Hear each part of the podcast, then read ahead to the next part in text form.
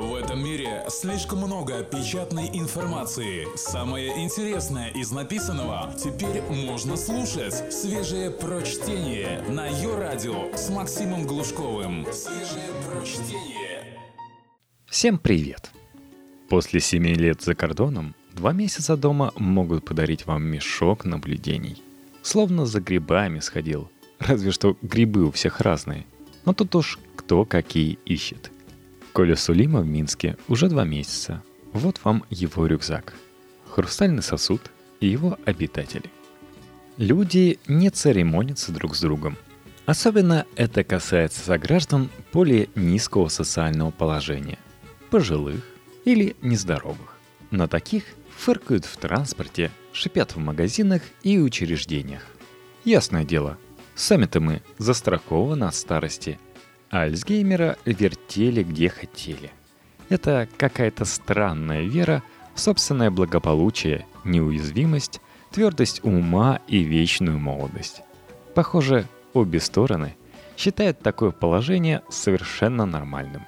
Одни шпыняют, другие терпят. Оказывается, белорусские военные никак не изменились с советских времен. По крайней мере, внешне. На них Прежняя уродливая форма с мундирами-тужурками, собранными на талии резинкой. В руках папочки с документами. Не хватает только портфелей системы «Дипломат» для завершения дежавю. Как будто мне снова 17. И все вокруг ходят по магазинам с купонами на сливочное масло. Люди странно относятся к своему времени. Они готовы на каждом шагу тратить его в идиотских очередях которые безропотно терпят. Однако за рулем или в метро вдруг спешат жить и стремятся обставить друг друга. Будто пытаются наверстать упущенное раньше. Здесь нет никакой логики. И это нервирует всех без исключения. Вообще, Беларусь очень суетится. В Минском метро теперь проверяют ручной багаж на терроризм. С момента моего приезда жизнь минской подземной ментуры несколько оживилась. Человек в армейской куртке и с бородой просто не может не быть террористом, верно? Тем более именно таким их изображали испокон веков в кинофильмах вроде «Рэмбо». В удачные дни меня успевает прошмонать 3-4 раза. При каждом входе на станцию. Пухлый пасторальный ментик сидит в вольере, где установлен сканер с лентой. Вежливо спрашивает, не вживлен ли мне кардиостимулятор, какая забота, и прогоняет через рамку. Таких деликатных ментов я и не припомню. Видимо, их здесь особенно дрючат. Некоторые определенно ощущают неловкость за шмон. Чуть виноватая улыбочка, натянутая шутка, должная сгладить недоразумение. Мол, мы люди подневольные. Все здесь люди подневольные. Любезный, расслабься вся страна. Во многих минских кафе работают подростки, почти дети. Некоторые подвозят продукты по мере необходимости в течение рабочего дня. Этакая служба доставки без отрыва от производства. Из рюкзачков вгружают. Или, например, кладут личные вещи прямо у клиентских столиков, что совершенно невозможно в Штатах. Там все куда более формально и личная жизнь персонала никогда не пересекается с тем, что происходит на торговых площадях. Минчане стараются выглядеть занятыми и деловыми. Не потому ли, что в реальности заняты мало. Иначе к чему эти демонстрации деловой активности? У людей так много мобильных телефонов, и они с ними без конца наяривают – Простой факт того, что телефон мешает работнику сосредоточиться, собственно, на своих обязанностях, никак не учтен работодателем. Ты звони папе на мобильный. Ему нравится, когда кто-то его набирает. Простодушно говорят мне домашние. Ситуация немыслимая в Америке. Да, там покупают больше всего гаджетов. Слово-то поганое какое. На категории «работа» и «личная жизнь» никогда не смешиваются – Человек, разговаривающий по мобильнику во время интеракции с другими или даже попросту в общественных местах, считается плохо воспитанным. Такое ощущение, что люди кругом заняты решением материальных вопросов, а я как-то отвык от постоянной борьбы окружающих за каждую копеечку. Думаю, это от того, что деньги для нас – ресурс конечный. И вся новейшая история государства это доказывает. Если существует что-то стабильное в жизни белорусского общества, так это денежные сотруднения. Пока что деньги есть, но рано или поздно подойдут к концу. В этом мы уверены, если не абсолютно, то подсознательно наверняка. Дачники по-прежнему убиваются на приусадебных участках, а то дотянут домой тонны овощей и фруктов, чтобы переработать, засыпая килограммами сахара и соли. Что меня больше всего поражает, так это то, что съесть такое количество заготовленных продуктов невозможно физически, не говоря о том, что пользы организму от солений и варенья нет, а вот вреда предостаточно. Тем не менее, прекратить или заготавливать меньше граждане не собираются. Как собака, которая будет есть до обморока, потому что у нее нет датчика насыщения. Духота. Торговая палатка, отделение Белпочты, точка продаж мобильной связи. Люди сидят по коморкам, не снабженным даже минимальной вентиляцией. И говорят, зачем? Скоро же топить придется. Грядущая борьба за тепло – вот задача номер один. А кислород не вызывает ни у кого интереса. Очень скоро, отвечают мне, буквально на днях, начнутся страшные холода – каждый день отравлен ожиданием этих холодов. Старшее поколение продолжает жить в прежней матрице. Впрочем, откуда взяться новый? Я совершенно отвык от председателей того и сего. Первых и вторых замов, главных инженеров по озеленению, санстанций и пожарных инспекций с магическими полномочиями. Какие-то согласования, разрешения, овощные базы, ходатайства – землеотведение, подключение коммуникаций и прокладка заборов, блин. Только свежее прочтение на Йо-Радио. Самая страшная участь для белоруса – это лохануться. Он готов на что угодно, лишь бы избежать лоховского креста. Лозунг «Будь хитрым» горит огненными буквами в душе у каждого. И вот это, без дураков – Настоящий национальный девиз. Никакая живая Беларусь даже рядом не стояла с этим нержавеющим мотто. В Минске грязно. Это заметно потому, как у меня под ногтями образуется траурная кайма. Словно я копал покойников голыми руками. Про обувь я вообще молчу. В дождь под ногами грязюка. Словно она с дождем выпадает.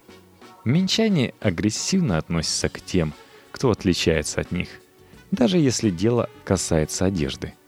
После Питера и Москвы это стало совершенно очевидным. Если питерцы смотрят с любопытством, но тут же теряют интерес, а москвичам вообще посторонние люди не интересны, то минчане транслируют желание затащить тебя обратно. Свой тихий омут. Мне кажется, люди чувствуют себя ответственными за то, как ты нелепо, с их точки зрения, выглядишь словно лично отвечают за внешний вид окружающих. Острая необходимость находиться в комфортном положении незаметных, так называемых нормальных, не дает им покоя.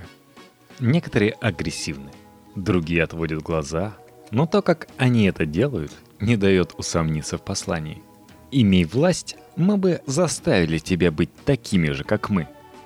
Как мне представляется, причина этой реакции – строгий запрет на выражение эмоций, сложившийся еще в советские времена, если не раньше. Стоит подумать, какой интенсивности отрицательная селекция проводилась на территории Беларуси несколько веков, и многое станет понятным. Сиди тихо и выживешь. Вот девиз многих поколений белорусов, передаваемый от отца к сыну под затыльниками. Что как невыражение эмоций способно привлечь внимание – Человек, одетый неправильно или слишком эмоциональный, демаскирует окружающих.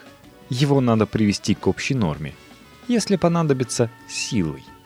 Из-за этого люди машинально складывают лица в скептические или презрительные гримаски, когда не знают, как реагируют на внутренний дискомфорт, когда они смущены, испуганы или наоборот заинтересованы.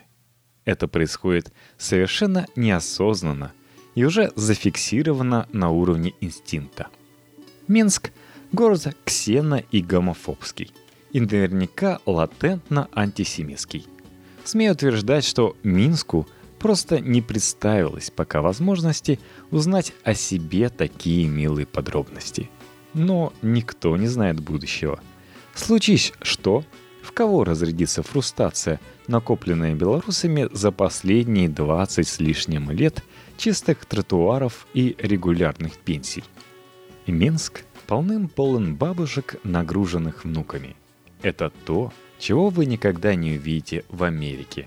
Чопорных, одинаково одетых женщин с карапузами на прицепе. На этих сдержанных леди будто бы написано слово «нельзя», и повадки у них соответствующие. Детей ведут на бесконечные заклания. Не бассейн, так какой-нибудь центр развития гипофиза, итальянское тэквондо или рисование ногами. Видимо, считается, что детям, как и военнослужащим, свободное время вредит. Тех и других надо развивать, да так, чтобы пар из ушей валил. В Штатах в подобных случаях можно быть уверенным, что родители где-то недалеко, отошли купить кофе не более. У американских бабуль своя жизнь.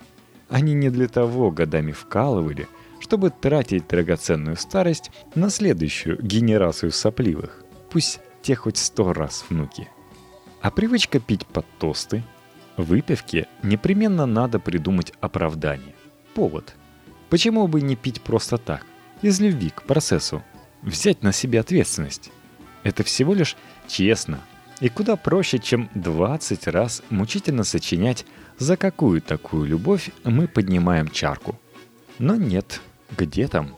Вдруг количество любви в мире резко сократится, когда мы перестанем чокаться. Количество штатных бездельников, околачивающихся в торговых точках, не поддается объяснению. Куда их надо будет девать по окончанию периода безвремени, неясно. Для работников Минторга – придется придумывать реабилитационные программы. Или какие-то острова удовольствий, как в Незнайке на Луне. Все равно они больше ни на что не годны после стольких лет бессмысленицы. И, наконец, о внеогеографической боли. Каком городе не окажись, везде расплодились недособаки. То и терьеры, чихуахуа и прочие вариации морских свинок. А дутловатые люди в тренировочных штанах таскают их по улицам на невидимых лесках. Непонятно зачем. Ведь те вполне могут ходить в лоток. Как тут говорят, на пеленочку. Функция этих тварей для меня не ясна. А наблюдать дрожащих от экзистенциональной жути существ противно. В чем причина моды? В том, что собаки с крупной черепной коробкой многовато соображают? Становятся конкурентами? У нормальной собаки есть свои эмоции, желания и необходимость в иерархии. С ней можно общаться, дружить, даже конфликтовать иногда. Йоркширского же терьера хочется накормить и сбросить с балкона. Хоть умрет счастливым. И только белорусский климат ничуть не изменился. Такая же взвесь депрессии в воздухе, как и в Питере. Разве что Достоевского ждем-ждем, а он пока не родится.